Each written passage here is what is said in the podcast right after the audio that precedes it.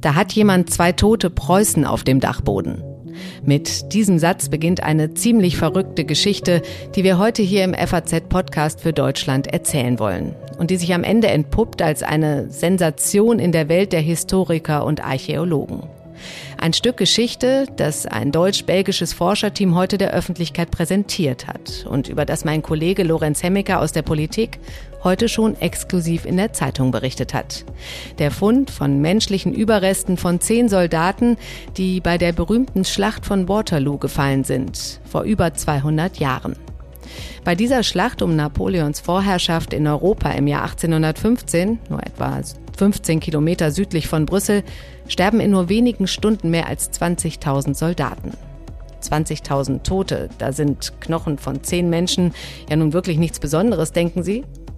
Naja, dazu sollten Sie vielleicht wissen, dass bisher kaum Tote aus dieser Schlacht gefunden wurden. Zwei Skelette gerade mal, trotz jahrzehntelanger Ausgrabungen und Suche. Wo sind die alle hin? Das war lange ein großes Geheimnis und auch darüber sprechen wir heute in dieser Sendung, denn der deutsche Historiker Rob Schäfer, der zusammen mit einem belgischen Kollegen die Knochensammlung heute veröffentlicht hat und mit dem ich gleich spreche, der hatte auch schon dieses Geheimnis gelüftet im letzten Sommer. Und da kann ich schon mal verraten, der Grund, warum von dieser Schlacht bisher kaum menschliche Überreste gefunden wurden, ist skurril und wird sie schaudern lassen. Also, gehen Sie heute mal mit mir zusammen auf eine kleine Zeitreise im FAZ-Podcast für Deutschland. Begleiten Sie mich zur Schlacht von Waterloo. Hören wir, was es mit den Gebeinen auf dem Dachboden auf sich hat, welche historischen Erkenntnisse wir durch den Fund der Knochen bekommen und warum uns das heute interessieren muss. Heute ist Dienstag, der 24. Januar. Mitgeholfen haben Silvia Klaus, David Brucklacher und Kati Schneider. Und ich bin Katrin Jakob. Schön, dass Sie dabei sind. Ich bin Dr. Robin John, Allgemeinarzt in Schönebeck. Das ist 15 Kilometer von Magdeburg entfernt und trotzdem zu weit, um hier Nachwuchs zu finden. Immer mehr Praxen im Salzlandkreis bleiben unbesetzt und Patienten haben lange Wege und noch längere Wartezeiten. Das muss sich ändern. Die besondere Nähe der niedergelassenen Haus- und Fachärzte ist in Gefahr. Was die Gesundheitspolitik jetzt dringend ändern muss, erfahren Sie auf rettetdiepraxen.de. Sein persönliches Waterloo erleben. Diesen Spruch haben Sie vielleicht schon mal gehört, wenn etwas so richtig schief gegangen ist, man eine schlimme Niederlage erlebt hat. Dem Spruch zugrunde liegt das historische Ereignis, über das wir heute sprechen und das wie kaum ein anderes steht für eine vernichtende Niederlage, die Schlacht von Waterloo vor über 200 Jahren. Meine Kollegin Silvia Klaus bringt uns mal kurz in Erinnerung, worum es da ging. Es ist ein grauer Tag im belgischen Dörfchen Waterloo. Kurz vor der Mittagsstunde des 18. Juni 1815 gibt der französische Kaiser Napoleon schließlich den Befehl zum Angriff. Dumpfes Kanonenknallen kündigt einen mehrstündigen Kampf an. Mit Bajonetten und Gewehren bewaffnet stürzen Zehntausende Männer in eine Schlacht, die über die Zukunft Europas entscheiden wird. Das Frühjahr 1815 verbringt der verbannte Kaiser Napoleon Bonaparte im Exil auf der Mittelmeerinsel Elba. Nach seiner Niederlage im Vorjahr in den Koalitionskriegen erklomm Ludwig XVIII. aus dem Bourbon-Geschlecht den französischen Thron. Napoleon will das nicht hinnehmen. Er verlässt die Insel mit dem Ziel, die Trikolore in Paris wieder zu hissen. Seine Herrschaft der 100 Tage beginnt. Tatsächlich wollen die Franzosen Napoleon eine zweite Chance geben. Er schafft es mit seinem Gefolge bis nach Paris. Derweil flüchtet der französische König in Richtung Flandern. Die Rückkehr Napoleons bleibt den Siegermächten Russland, Preußen, Österreich und Großbritannien nicht verborgen. Am 25. März gründen sie die siebte Koalition, um den französischen Kaiser ein letztes Mal in die Knie zu zwingen. Napoleon versucht fieberhaft, die französische Kriegsmaschinerie wieder anzuwerfen. Währenddessen nähern sich im Norden bereits die Truppen des preußischen Generalfeldmarschalls von Blücher und des britischen Herzogs von Wellington. Napoleon weiß, die Armeen seiner Gegner kann er nur einzeln besiegen. Vereinen sich die Truppen, ist seine Niederlage unausweichlich. Am 16. Juni greift er Blüchers Soldaten in der Nähe von Ligny an. Die Preußen müssen fliehen. Wellington befiehlt am 17. Juni den taktischen Rückzug nach Norden, um sich mit den preußischen Truppen zu vereinen. In der Nähe des kleinen Ortes Waterloo südlich von Brüssel macht Wellington schließlich Halt und lässt seine Truppen Verteidigungsposten errichten. Kurz vor 12 Uhr am 18. Juni gibt Napoleon bei Waterloo den Befehl zum Angriff. Er setzt alles auf eine Karte, doch keine seiner Taktiken soll aufgehen. Der französische Kaiser hat die Engländer unterschätzt. Am späten Nachmittag zeichnet sich zunächst ein Erfolg der Franzosen ab, doch dann erreichen die Preußen die Schlacht und fallen Napoleons Truppen in die Flanke. Rette sich, wer kann, heißt es nun unter den Soldaten. Am Abend können sich Blücher und Wellington zum gemeinsam errungenen Sieg gratulieren. Mit der totalen Niederlage Frankreichs endet auch Napoleons Herrschaft der 100 Tage. Die Koalitionsmächte setzen Ludwig den 18. wieder ein. Napoleon wird von den Briten gefangen genommen und auf die Insel St. Helena im Südatlantik verbannt. Die Siegermächte beschließen den Zweiten Pariser Frieden mit dem Ziel, eine Neuordnung Europas zu schaffen. Geschätzt mehr als 20.000 Soldaten sind dafür gestorben. Ein Erfolg also, der mit unzähligen Toten auf dem Schlachtfeld von Waterloo bezahlt wurde.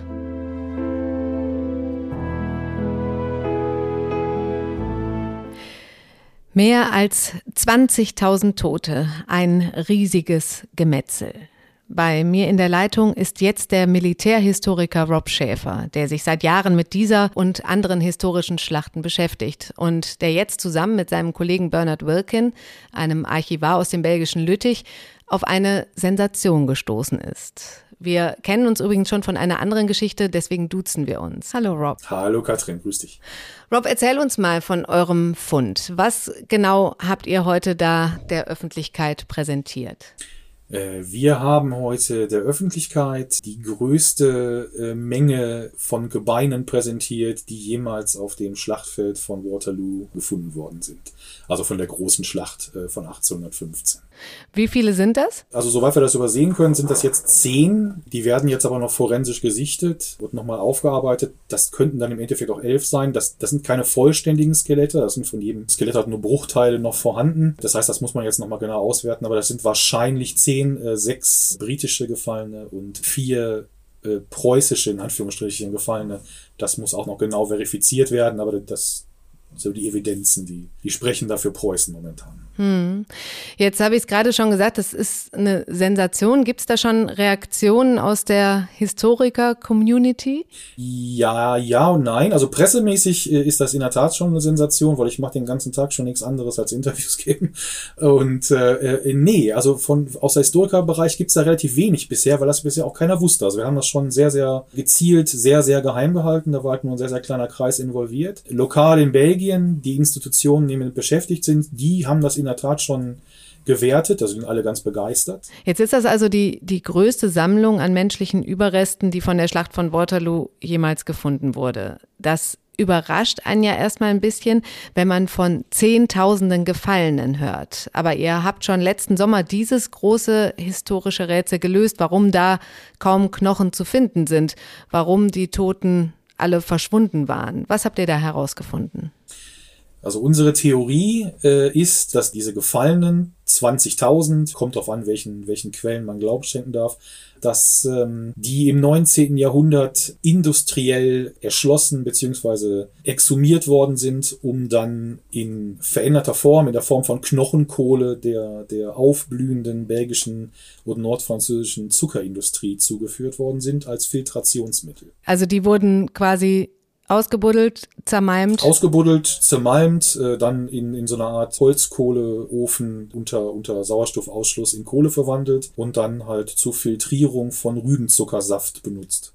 Okay, war das damals üblich? Warum hat man das gemacht? Das war üblich, das ab einem gewissen Zeitpunkt mit Knochenkohle zu tun, ja, aber das waren natürlich keine Menschenknochen, das waren halt äh, im Allgemeinen wurden dazu Tierknochen verwandt. Es gab auch keinen Industriellen, soweit wir das wissen, der offiziell äh, Menschenknochen erworben hat. Das Problem an der ganzen Sache ist, dass diese Zulieferindustrie für die Filterkohleindustrie, das haben arme Leute gemacht. Der Knochen war für jeden verfügbar, das konnte man überall ausgraben, in Abdeckereien einsammeln.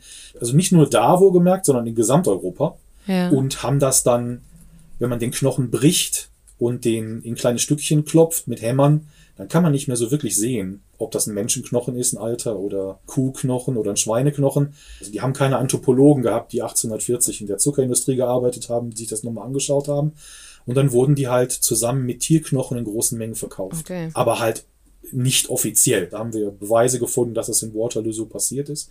Also da gibt es Originalunterlagen, die berichten über diesen Schwarzknochenhandel über die Grenze nach Frankreich. Ich meine, wer mag's, wer mag's verurteilen, ne? wenn man, wenn man die Wahl hat, seine Kinder hungrig ins Bett zu schicken oder halt die Knochen auszugraben, die sein Großvater, weiß nicht, das war ja, das war ja bekannt in den Dörfern, die wussten ja, wo diese Grablagen waren. Ne? Die wussten, da hat der Opa vor 100 Jahren oder vor 80 Jahren die Gefallenen dieser Schlacht begraben. Die Leute, die da lokal wohnen, die hatten da auch keinen persönlichen Bezug. Da haben ja keine Belgier gekämpft. Belgien gab es da ja noch nicht. Pferdeknochen sind offiziell ausgegraben worden. Da gibt es auch viele Berichte drüber. Also, dass die gezielt nach den Pferdekadavern gesucht haben. Da sind ja nicht nur Menschen ums Leben gekommen, sondern auch zigtausend Pferde. Und wenn man dann, sag ich jetzt mal, im, im Rahmen dieser Suche nach Pferdeknochen eine Grabgrube angeschnitten hat, in der Menschenknochen lagen, dann wurden die halt mit ausgeräumt. Oh Gott. Ja, ich denke jetzt eher an den Zucker, den man danach zu sich nimmt, natürlich. Aber ja, aber der wird ja heute noch in vielen Ländern durch, äh, durch, äh, durch Knochenkohle gefiltert. Ne? Ich glaube, in, in Kanada gibt es so? noch unter. Ja, in Deutschland wohl nicht, in der EU generell nicht, aber ich glaube, in Kanada gibt es noch eine Firma, die das macht. Und ich glaube, in Asien ist das auch stellenweise noch üblich. Puh, echt. Deshalb kaufe ich immer braunen Muss ich Zucker. nochmal drüber nachdenken, wie viel Zucker ich so zu mir nehme. Aber kommen wir mal zurück zu dem, zu dem Fund jetzt. Ihr musstet ja nicht graben, um diese Gebeine zu finden. Das war eher ein Zufall. Die sind auf einem ziemlich ungewöhnlichen Weg zu euch gekommen. Erzähl mal die Geschichte, wie war das? Wir haben im Dezember, äh, beziehungsweise der Dr. Wilkin hat im Dezember seine ersten, den ersten Vortrag gehalten, in dem wir diese Ergebnisse zur Ausbeutung des Schlachtfelds für die Zuckerindustrie vorgetragen haben. Und im Nachgang von diesem Vortrag kam halt ein junger Mann auf uns zu, der uns da gefragt hat, ob wir denn wüssten, dass in, in der Nähe des, äh, des Dorfes Plancenoir, das ist die Stelle, wo die preußische Armee die rechte Flanke des französischen Heeres angegriffen hat im, am Nachmittag äh, der Schlacht von Waterloo. Ob wir denn wüssten, dass da ein äh, älterer Herr lebt, der zwei tote Preußen auf dem Dachboden hat. Also so ungefähr so genauso hat das geklungen. Und wir haben da auch genauso geguckt, wie du jetzt wahrscheinlich guckst. wir haben, also wir waren sehr überrascht, haben das auch nicht so wirklich ernst genommen, weil man hört ja so Geschichten öfter mal, wenn man so in der Geschichts, äh, Geschichtsszene arbeitet. Dennoch hat der, hat der Bernhard das, äh, also der Dr. Wilkin, die Woche später äh, nachverfolgt. Und das hat sich dann auch bewahrheitet. Also da gibt's in der Tat, oder gab's da einen älteren Herrn, der uns dann auch eingeladen hat und äh, auf seinem Dachboden in zwei, ich denke, das waren Bananenkartons, menschliche Überreste gelagert hatte. Er sagte zwei, äh, das hat er aber daran festgemacht, dass da zwei Köpfe, zwei Totenschädel dabei waren. Jetzt wissen wir, das sind eigentlich vier. Die hat er 1982 entgegengenommen, nachdem die bei Bauarbeiten gefunden worden sind, weil er in dem Dorf zu der Zeit Amts- und Würdenträger war. Hat die dann wohl eine ganze Zeit lang, äh, habe ich heute erst erfahren, finde ich auch ganz interessant. Also da war wohl eine britische Institution, die da Anspruch angemeldet hat, die die halt gerne in Kent, in Südengland ausstellen wollten, diese Preußen, öffentlich in, in einem Waterloo-Museum, was es da zu dem Zeitpunkt noch gab. Das gibt's jetzt dann nicht mehr. Der Herr damals, der hat sich dann dagegen gewandt, hat gesagt, das wäre ethisch nicht in Ordnung, das würde er nicht, äh, nicht wollen, hat die dann deshalb auf seinem Dachboden in Verschluss genommen. Und dann über die Jahre und Jahrzehnte, ich weiß nicht, vergessen, verdrängt, ähm, ist dann halt an die wieder erinnert worden, als er von unseren Forschungsergebnissen in der belgischen Presse gelesen hat. Das war aber ja noch nicht alles, ne? Da kam ja noch was hinterher, ne? Das war noch nicht alles. Das ist so eine dörfliche Community dort. Da hat sich das dann schnell rumgesprochen und in der Nachbarschaft des älteren Herrn hat dann sich noch jemand gemeldet, der, ich würde sie Grabräuber nennen, weil er, ich weiß nicht wann, das wissen wir bis heute nicht, menschliche Überreste gefunden, hat die an sich genommen, inklusive der Beifunde, hat die eine ganze Zeit lang bei sich zu Hause eingelagert, auf dem Dachboden auch wieder und hat sich, da er die ja niemandem zeigen konnte, weil er die illegal erworben hat, als er das gehört hat, hat er sich gemeldet und hat dann äh, äh, jetzt mehr oder weniger so einen Deal ausgehandelt, dass er die übergibt mit allen Beifunden, alle Informationen rausrückt, die er über den Fundort hat, etc. etc. Da passiert ihm also auch nichts. Und diese Gebeine, von denen wir jetzt wissen, dass es die Gebeine von sechs britischen Soldaten sind, einer von denen ist identifizierbar als Angehöriger der äh, First Foot Guards also der englischen Gardetruppen, die sind jetzt im äh, Naturkundemuseum in Brüssel und werden da untersucht. Okay, und dann gab's auch noch einen weiteren Schädel auf dem Kaminsims, habe ich das richtig gelesen? Ja, ja also der gehörte zu diesem Fundsatz äh, Preußen, einer von den Ach so, Bauarbeitern, okay. die diese Ausgrabung getätigt haben 1982. Der hat damals wohl äh, einen der gefundenen Totenschädel seiner Frau über, überlassen als Souvenir. Ach ja. Äh, beziehungsweise hat ihn mit nach Hause genommen, der wurde dann da aufs Kaminsims gestellt und da stand er bis, ja, bis, bis praktisch vor, vor vier Wochen ungefähr. Die, wir haben dann Kontakt aufgenommen mit der älteren Dame, die hat uns mitgeteilt, dass sie nach dem Tod ihres Mannes insbesondere mit diesem Totenschädel äh, oft Zwiesprache gehalten, hat ihn halt jeden Tag angeschaut, weil er in ihrem Wohnzimmer stand ja, und die ähm, hat ihn uns gegeben zum Untersuchen, hat jetzt aber beschlossen, dass sie den wiederhaben möchte. Und da es in Belgien keine Legislatur gibt, die diese alten Knochen schützt, ist der per se ihr Eigentum. Ah, das ja. macht das Ganze ein bisschen schwierig, aber wir versuchen jetzt mit, mit Glacé-Handschuhen ganz, ganz vorsichtig das ein bisschen aufzulockern, um dann vielleicht, weil für mich ja, eine Hälfte von mir ist natürlich schockiert darüber. Die andere Hälfte, die Frau ist Ende 80, ähm, ne, hat eine lange Zeit mit mhm. dem verbracht. Ich kann das ein bisschen nachvollziehen.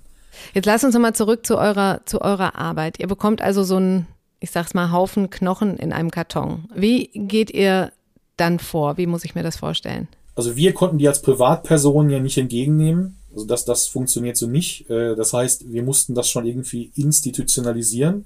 Da kam dann der Bernhard Wilken ins Spiel, der ist halt Chefarchivar äh, im Königlichen Staatsarchiv in Liège mhm. und äh, der hat die als Institution entgegengenommen. Und wir haben ja, deshalb haben wir beide und kennen wir uns ja, wir haben, also wir arbeiten öfter, der Bernhard ich, und ich auch in so an so archäologischen Projekten als Historiker mit. Daher kennen wir viele Forensiker, viele Archäologen, Anthropologen und haben dann halt unsere Freunde, äh, die wir auch bei früheren Projekten äh, involviert haben, eingeschaltet ja, und die haben dann angefangen, die erste Untersuchung an den Knochen vorzunehmen, haben die visuell gesichtet, haben geschaut, was man darüber schon so im Vorfeld sagen kann. Wir wussten zumindest schon zum Beispiel, um so ein Beispiel zu geben, relativ schnell, ähm, ne, einer von den Preußen, von den Briten kann ich noch gar nichts sagen oder relativ wenig, aber von den Preußen wissen wir, da war einer dabei, der hat schwer Pfeife geraucht. Mhm. Das kann man halt in den Zähnen sehen, ne, an den Verformungen an den Zähnen.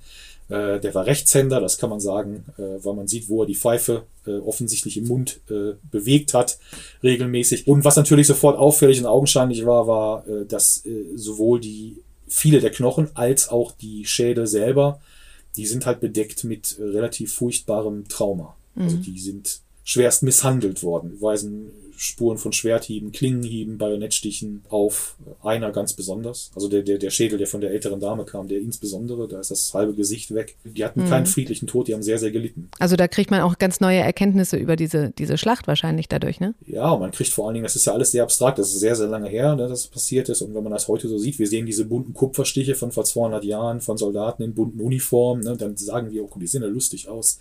Ne, wie konnten die denn so kämpfen? Und dann, dann man, man sieht das nicht was dahinter steckt und was das eigentlich, wie brutal das eigentlich war. Ne? Das, ähm, äh, das, das gibt dieser, dieser Fund, dieser Satz von Funden doch jetzt sehr deutlich preis, wie mhm. brutal das war. Das ist mir selber, ich muss das ganz ehrlich sagen, ich wusste das zwar, aber wenn man das dann sieht, insbesondere in einem Gesicht, das ist ja immer ne, in einem, in einem, auf einem menschlichen Schädel, das ist schon äh, nicht einfach zu schlucken, wenn man das so nachvollzieht. Ne? Mhm. Könnte es sogar sein, dass ihr vielleicht noch, noch Nachfahren oder Angehörige findet? Ja, also das ist natürlich die ganz, ganz spannende Frage und ich kann jetzt auch schon ganz schlecht schlafen die letzten Tage, deswegen, weil ich so aufgeregt bin. Das ist, die Preußen sind derzeit in den Händen von dem Professor Boxot, das ist der Direktor vom äh, Forensischen Institut der Universität Lüttich. Der nimmt derzeit äh, in der Tat eine DNA-Probe. Das ist unwahrscheinlich, dass das funktioniert, äh, weil die Knochen sehr, sehr ausgetrocknet und alt sind. Also das 20 Prozent, 30 Prozent, dass da verwertbare mhm. DNA zu finden ist. Äh, wenn das möglich ist, dann ist der Plan, diese DNA öffentlich zugänglich zu machen über diese, da gibt es ja so verschiedene Ahnenforschungsdatenbanken äh, international. Das wollen wir dann tun und da haben wir die Hoffnung natürlich, dass äh, gegebenenfalls noch was ähm, zu finden ist an, an, an Verwandtschaft. Das wäre schon, äh, das wäre schon großartig. Hm. Was habt ihr denn vor mit den Knochen, wenn alles untersucht ist? Also der Plan ist, die würdig beizusetzen, damit die ihren ewigen Frieden finden und äh, das bekommen, was die selber für sich wahrscheinlich gewollt hätten. Vielen Dank, Rob, äh, dass du mir deine Geschichte da erzählt hast. Gern geschehen.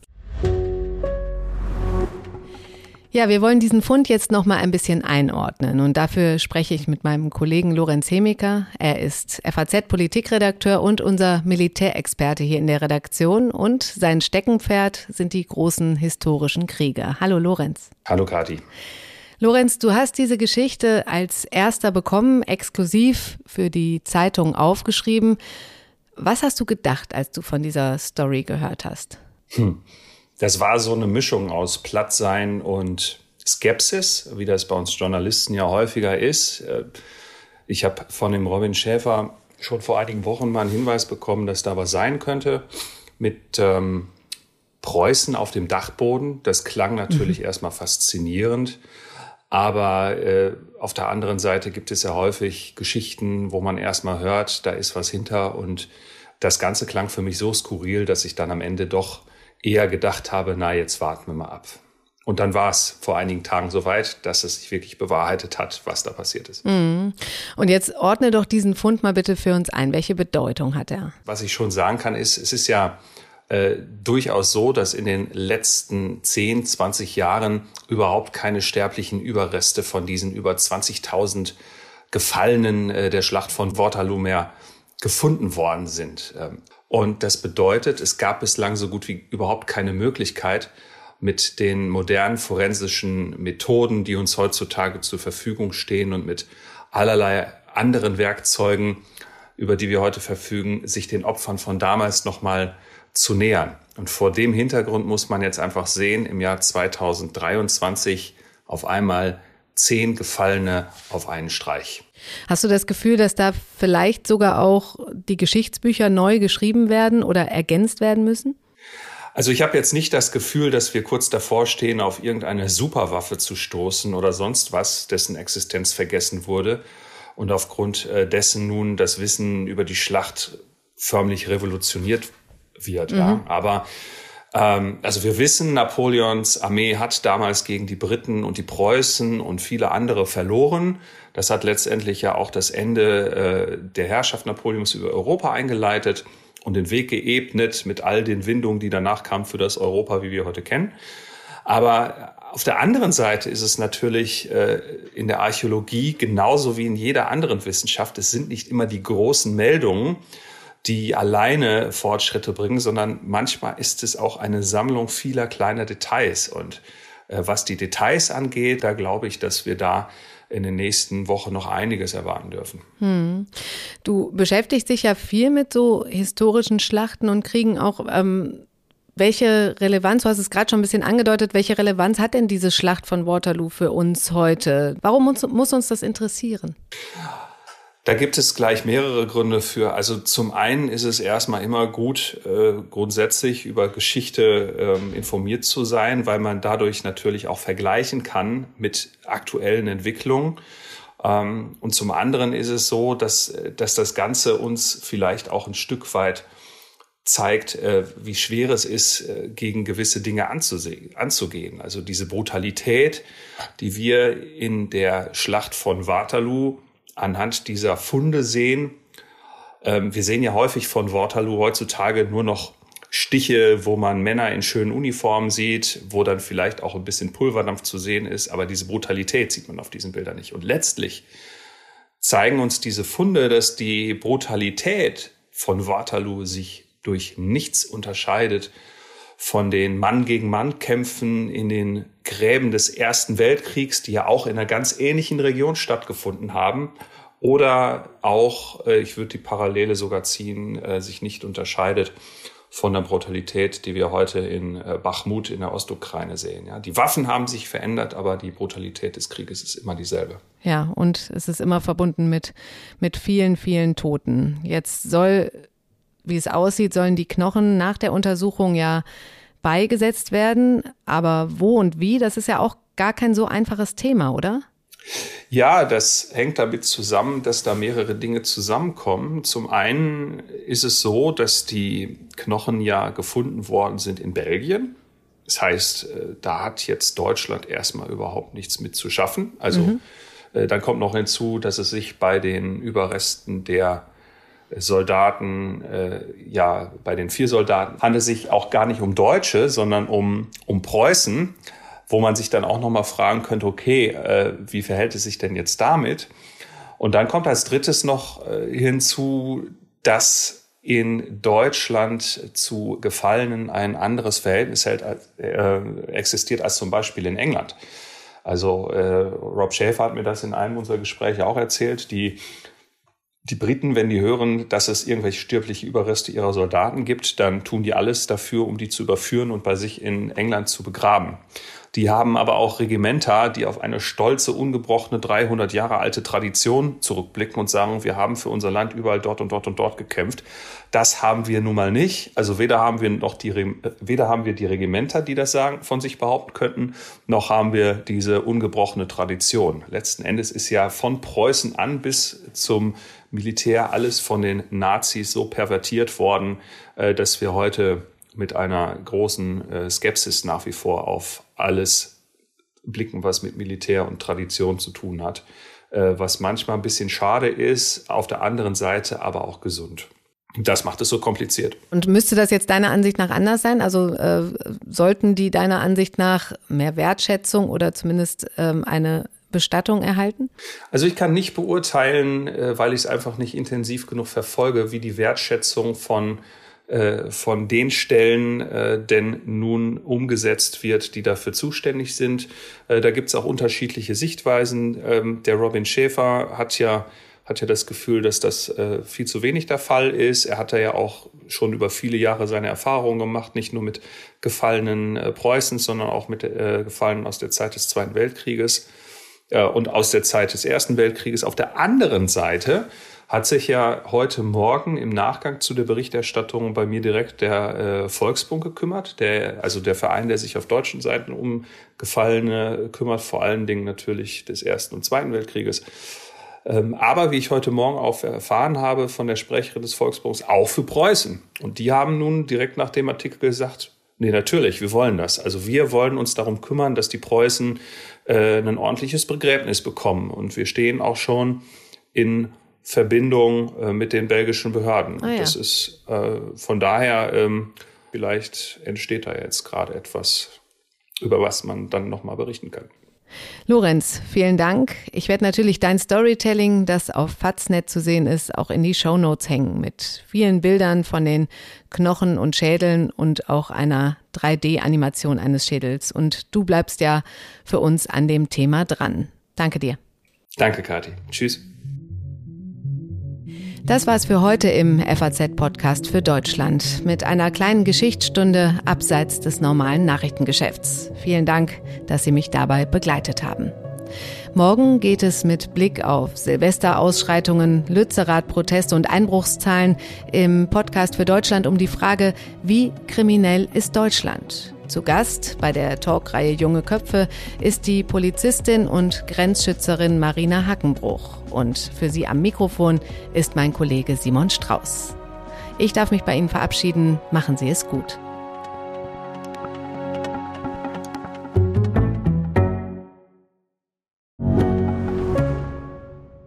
Ich bin Dr. Robin John, Allgemeinarzt in Schönebeck. Das ist 15 Kilometer von Magdeburg entfernt und trotzdem zu weit, um hier Nachwuchs zu finden. Immer mehr Praxen im Salzlandkreis bleiben unbesetzt und Patienten haben lange Wege und noch längere Wartezeiten. Das muss sich ändern.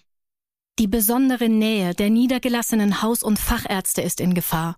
Was die Gesundheitspolitik jetzt dringend ändern muss, erfahren Sie auf rettetdiepraxen.de.